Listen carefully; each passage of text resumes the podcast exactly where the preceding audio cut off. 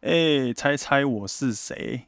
今天是八月二十号，礼拜六啦。刚刚我看了一下，目前没有任何抖内赞助，也没有任何留言。那我就出场来跟大家报告一些事情啊。是这样的，我们老板呢、最近指派我去上课，学一下 Audition、Audacity，还有 Isotope。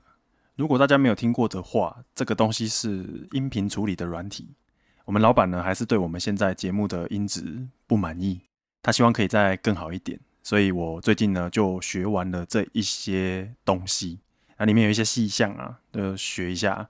哦，呃，就看 YouTube 上面的一些影片，就是他他有收集一些要怎么弄怎么弄的影片，叫我要看完。那我就把它看完了。我觉得这个坑对我来说真的有够深的诶。首先我是木耳，我我本来以为我不是哦，可是我钻研越多东西以后，我就越来越发现我真的是个木耳。我们在不是我们，我在听别人的 podcast 的时候，我都不会觉得人家音质不好。虽然有些听起来真的是不太好，可是我不会觉得他们音质不好。听我们自己家的 podcast，我总总是会觉得有一些地方听起来攻击性特别高，可能孙王的喷力太强了之类的。那最近我在那边埋头苦练哦，就是实作的时候，我们的赖小编有来关心我一下。赖小编是女生的那一位，不是我，我是 DC 小编。他看我在那边修音，修修修，就调侃我说：“干嘛修啦？原本的声音就很好听的啊，呈现最真实的那一面就好了吧？”我就跟他解释说：“不行啦，一定要弄。Podcast 不修的话，小声的地方会太小声，大声的地方会太大声。那大小声不平均的话，开车的人会听不到我们在讲什么。那声音如果太炸的话，戴耳机听的人又会不舒服。我们前一阵子有换麦克风嘛，对不对？”我我觉得换完以后啊，反而声音变得比较难调，诶，很奇怪哦。可能之前那个麦克风啊，有一些地方没录到啊，因为没录到就不用处理。可是现在这一支啊，它换了之后，灵敏度好像变高了，录到的细节变多了，当然麻烦也就变多了。可是因为我是木耳嘛，有时候我会修过头，诶，尽力了啦。如果大家之后在收听上哦，我们那进修完之后没有出国深造，就是进修而已。如果大家在收听上有觉得什么地方需要改进的，比如说你觉得低音太多的话，可以在 Discord 跟我讲一下，我再试试看要怎么调整。不用私讯哦，直接跟我讲就好了。在什么客厅啊，或者是在那个言论自由都可以。哎，我现在才知道原来深海。深海没有卷舌，深海 MK 四这种麦克风，或者是 Shure 的 SM 七 B 这种麦克风，我以为是顶级的诶。那我真的拿一支来玩玩看之后，然后做功课，也不是说做功课，就是看上网看看人家测麦克风嘛。我我才发现说这个只是入门款诶。干这个这一支这么贵，这样才只是入门款而已。哦，也是看人家讲的啦。我我听过 MK 四的音质，我就觉得已经很赞了。古癌就是用这一支的，应该是吧？然后瓜吉也用这一支。哦，MK 四不是我现在这一支哦，可是 MK 四它对录那个录音环境它的要求比较高，像我这这一边的录音环境呢，很容易就收到那种马路上面的声音哦，所以我们这边就不太适合用这一支。虽然我们很想用啦，我们真的拿一拿一支 MK 四来用的时候，很明显有感受到摩托车骑过去的声音，完美的被收录进去，这样，嗯，就这样骑过去，然后它的那个它好像。那个什么排气管，好，排气管上面不是会有那个没有锁好什么之类的，他就是哔哔哔哔哔，哒哒哒哒哒那样，然后全部都超完美的收收录进去。啊，隔壁的小孩子在那边叫，也全部都收进去了。偏偏该收的不收，不该收的收的那么清楚。那 S M 七 B 的话，真的有好很多。台通他们就是用 S M 七 B 的，可是它的声音就没有古埃这么温暖，它低音比较重，戴耳机听的时候就比较没那么好睡。古埃很好睡，它是用 M K 四，它的听起来声音就很好睡，它的低中高频都很平稳。那 S M 七 B 的话，低音超重，好哦，那今天的碎碎念开头就到这一篇，节目开始。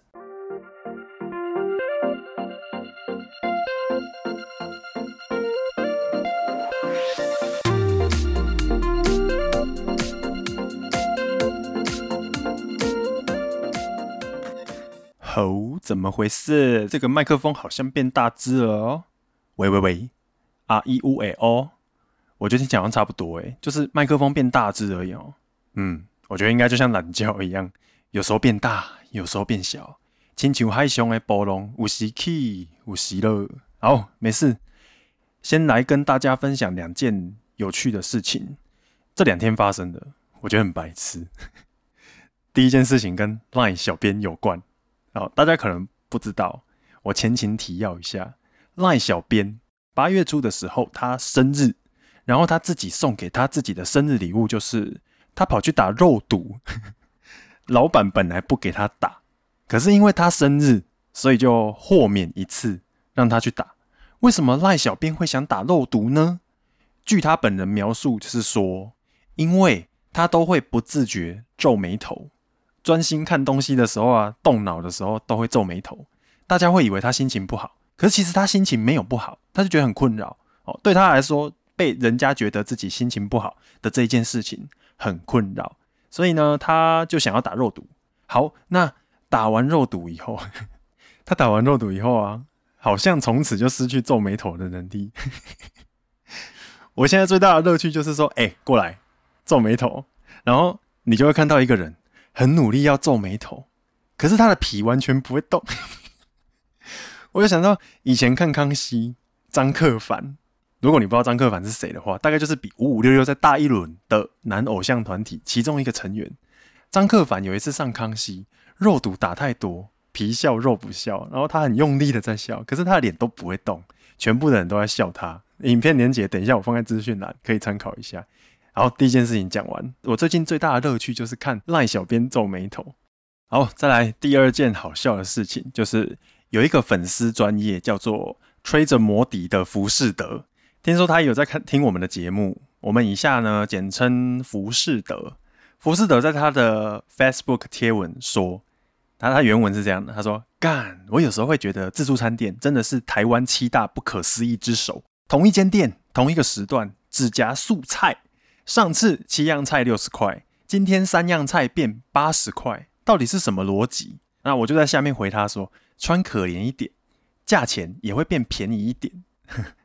自助餐真的很神奇哦，有时候你夹很多，没有很贵；夹很少，也没有办法便宜到哪里去。通常自助餐都这样哦，就是老板说多少就多少。我大学的时候还蛮常吃自助餐的啦。我们学校附近啊，自助餐很多间。我们要告诉你哪一间学校的意思哦。我们学校附近自助餐很多间，每一间的老板他的底线不一样，要慢慢的摸索，久了以后就可以知道 CP 值要怎么弄最高了。我记得我那个时候啊，最便宜可以弄到一餐只要五十块，可以有两样菜、半碗饭、一个豆腐，然后清汤喝到饱，这样只要五十块哦，一餐就只要五十块而已哦。那很多间自助餐嘛，其中刚好有一间自助餐被我抓到一个规律哦，就是我们去测试自助餐的老板他的底线，我们会用科学方法去测试。测试的时候要有控制变因跟操作变因，控制变因就是不可以变、不可以改变的那一个，啊，操作变因可能就是，诶、下一次多夹一样菜，下一餐多夹一样菜，多夹一只鸡腿，多加一颗蛋什么的，我们去测试一下老板的公式是什么。那有一次我就去一间。早就已经摸透的自助餐，我都已经知道他会怎么算了。这时候控制变因就是三样菜、一颗蛋、一碗饭，这样总共六十五块。我那时候自信满满，我想说我知道一定是六十五，我零钱都拿好了，跑去结账。结账的时候，老板竟然跟我说八十五。我想说屁啦，怎么可能？虽然我当下很困惑，可是我没有办法跟老板吵。我想说我自己摸索。知道答案就不好玩了，我自己来查原因。哦，我就看了一下，我有夹太多吗？没有。最近豆芽菜有涨价吗？不对呀，豆芽菜涨三小，想不到。哦，正当我很困惑的时候，我就照照镜子，看着自己疑惑的表情，然后被我找到原因了。对，一定只有这个可能，一定是我今天太帅了。我那天忘记是要干嘛了啦，我盛装哦，头发有抓，还有擦防晒跟隔离哦。你你先你先不要管我有擦防晒跟隔离这件事情，反正我就是说那一天就是穿太帅，可能是因为这样，老板就算我很贵。我想说不是吧，穿太帅也不行吗？那一天哦，我是中午去吃的，为了要测试这一点，所以我晚上同一天我又跑去吃那一间自助餐，一天吃两次，有没有很屌？这一次我就穿一件烂烂的牛仔裤，加上戏服，然后我戴眼镜。本来戴隐形眼镜嘛，改成戴眼镜，然后头发我就把它洗一下，故意吹得乱乱的、翘翘的啊，翘翘的那些翘起来那个部分，把它塞在眼镜里面，用眼镜夹着，Go Go 跑去吃，一样哦，三样菜，一颗蛋，一碗饭，去结账，果然没有错，就是六十五块，吼，有没有？我就说吧。哦，之后我去吃自助餐，我那一件牛仔裤啊，我那个松松的那一件，丑丑的那件牛仔裤，我本来想要丢掉，我就都不丢了。从此以后，那件那一件牛仔裤变成自助餐的战斗服，VIP 熟客套装。好笑的地方其实不是我啦，好笑的还没有来，还没还没。可是我也不确定，我等下讲完之后你会不会觉得好笑？好笑的地方是我在那一篇 Facebook 的留的那个贴文下面，我有留言嘛，我的留言就调到其他人来回应。那大家都回来蛮好笑，因为每个人在自助餐都会有自己的小故事嘛。自助餐这个东西本来就很迷啊。有一个人他就贴了一篇 PTT 笨版的文，真的很北气。这一段我已经录好几次了，怎么念我都觉得节目效果不好。我决定我用第三人称讲就好了。这篇文的标题是“老板娘不是这样的”，啊，就是跟老板娘说“不是安呢，不是安呢”。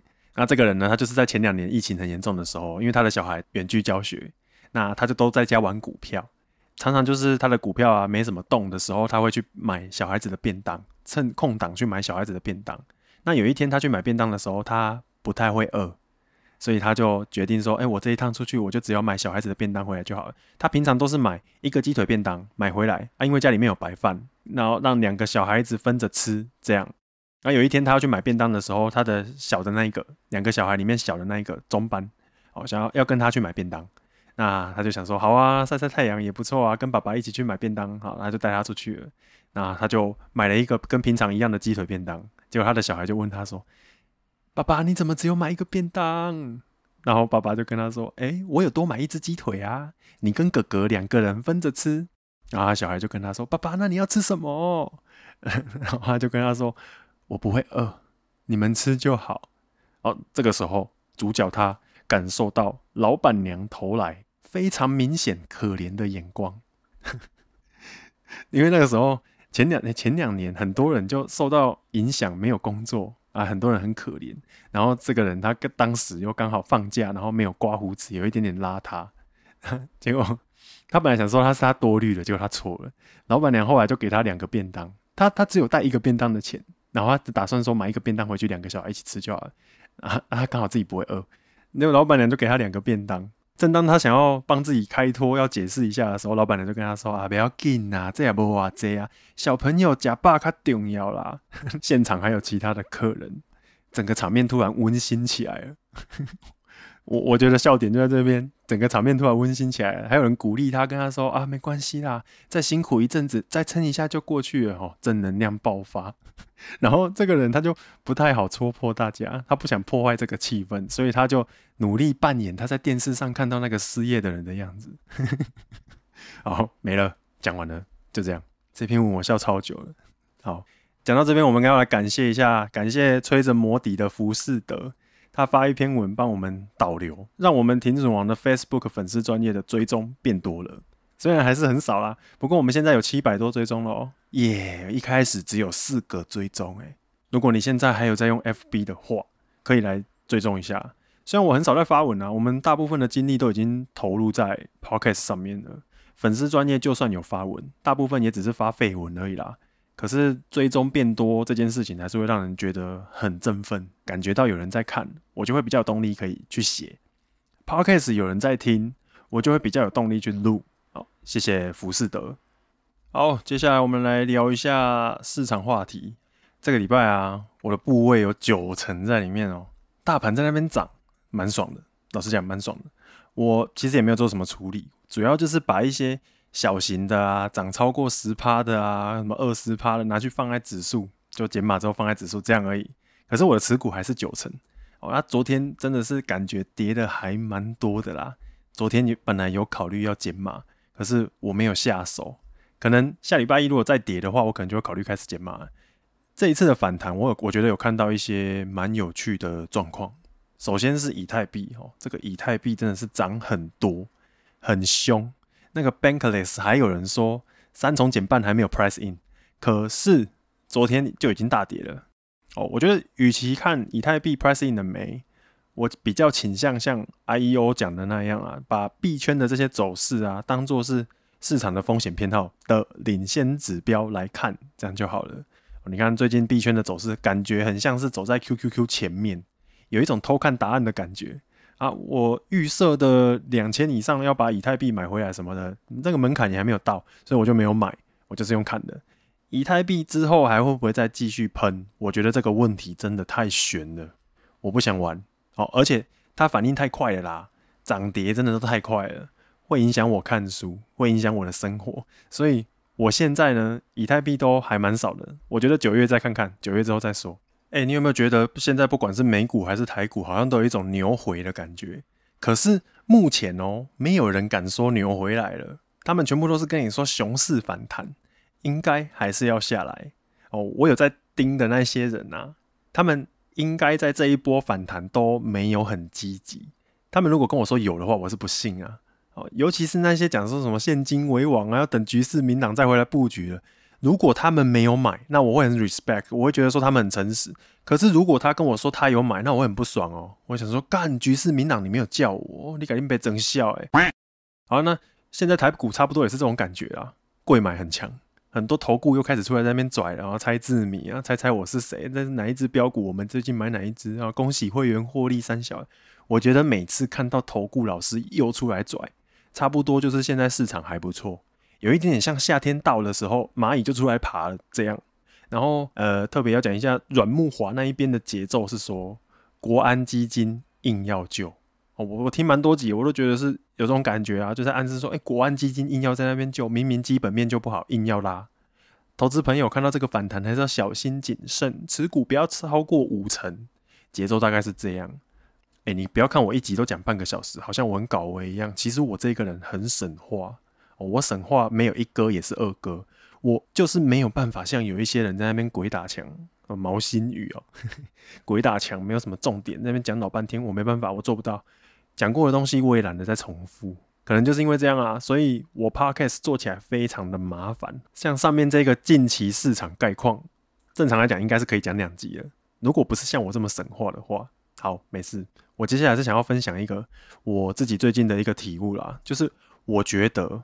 有时候技术分析在干扰我。你看，像最近大家为什么不敢喊说牛回来了？没人敢喊，为什么？技术分析，哦，因为趋势是向下的，应该是这样。哦，我我自己的体悟是，有时候我觉得技术分析在干扰我。有时候我想要买，可是技术分析不允许；我想要卖，技术分析不允许。啊，我想要继续爆，技术分析告诉我说要减码了。我的体悟就是，学过技术分析以后很难摆脱技术分析。比如说，你看很多人想要学的那一个，哦，什么上升通道这样画对不对啊？破底翻这样画对不对啊？停损点设这边对不对？可是你今天真的学完以后，哎，也不是真的就发财了，哎。技术分析感觉很像是 LOL 里面，你学到一招走 A，一边走一边 A，那边按 A 有没有？走 A，我不知道你听不听懂。如果听不懂的话，那枪战游戏，枪战游戏里面不是可以甩枪吗？然后你学会甩枪以后。会甩枪不代表你就很猛诶、可是叫你不要甩枪，你可能又会觉得说，好像我的实力没有全部发挥出来，这招不用，感觉好像会输。哦，我会有这种体悟，就是因为有一集阮木华在问杜金龙说：“哎，大师，你帮我们听众朋友稍微看一下，这个反弹大概会弹到哪里呀？”结果大师就说：“啊，这个哈，从高点一八六一九哦跌下来。”一三九二八这边，我们反弹上去，这边总共跌四六九一点啊，四六九一乘以零点三八二，大概一七九一点。所以呢，第一个反弹，我们大约看涨到零点三八二的地方，大概到一五七一九这一边差不多。比较乐观的版本是零点五的地方，哦，用费波那契这样，四六九一乘以零点五等于两千三百四十五点。我们乐观一点看。一六二七三应该是乐观的反弹的结束到这边。吼，大师也是斐波那契拿出来用一下而已吗？不知道，不知道其他人会不会也跟我一样觉得技术分析有时候绑手绑脚的。在那边看那个看过一大堆东西了啊，看什么论坛啊，Podcast 也听了啊。等到要下单的时候，技术分析一上升，又开始不自觉在那边预测。我觉得只要一用技术分析，难免就会想要预测。可是当你一想要预测的时候，部位就不容易打好。哦，什么喷出去的啊，买不下手，跌破的又不敢接，有时候技术分析真的很烦啊。我现在大概就是处在想要把技术分析忘掉的这个阶段。啊，其实相信自己的技术分析也不是什么坏事啊，至少你一定会停损嘛。哦，我想要把技术分析忘掉，是因为我不喜欢看完一大堆东西，整理完之后有一大堆想法之后，最后我我技术分析完之后觉得哦，技术分析完之后又又被否定哦，我我觉得这样好像我前面会有点没菜刚啊。虽然我已经不会像以前那样画一大堆线了，可是我还是有感觉到有时候技术分析在干扰我哦。那其实依赖技术分析也没有关系，有更危险的，反而比较危险的是太在意自己的看法。我觉得有时候啊，看太空看太多更危险哦，尤其是在比如说你看完电影看那个大卖空之后，觉得 Michael Burry 这样很帅哦，大家都还在那边醉生梦死的时候，你就空这样很帅，然后你就会依样画葫芦，找几个呢你那个伸手可得的论点，然后看完之后你就想了一套论述，之后你就看很空哦，然后看到大跌的时候，你就你就反过来，你可能就看很多，就是你想要跟大家不一样啊，觉得整个市场方向跟你不一样，别人都是北七。哦，其实你就只是在演你自己的电影而已，这个没有人在看。哦，你这个时候如果遇到这种情况，你最好不要下单，不然应该通常会蛮惨的。我们赚钱的时候难免都会膨胀啊，亏钱的时候难免会过度悲观啊。哦，你赚钱的时候就开始在那边膨胀，自己在那边乱买 啊，亏钱的时候开始说啊，我以后只买零零五零，常常都是这样，过度膨胀，过度悲观。膨胀就是觉得赚钱是因为哦，我哪个地方做对了，有可能是你的归因不够严谨。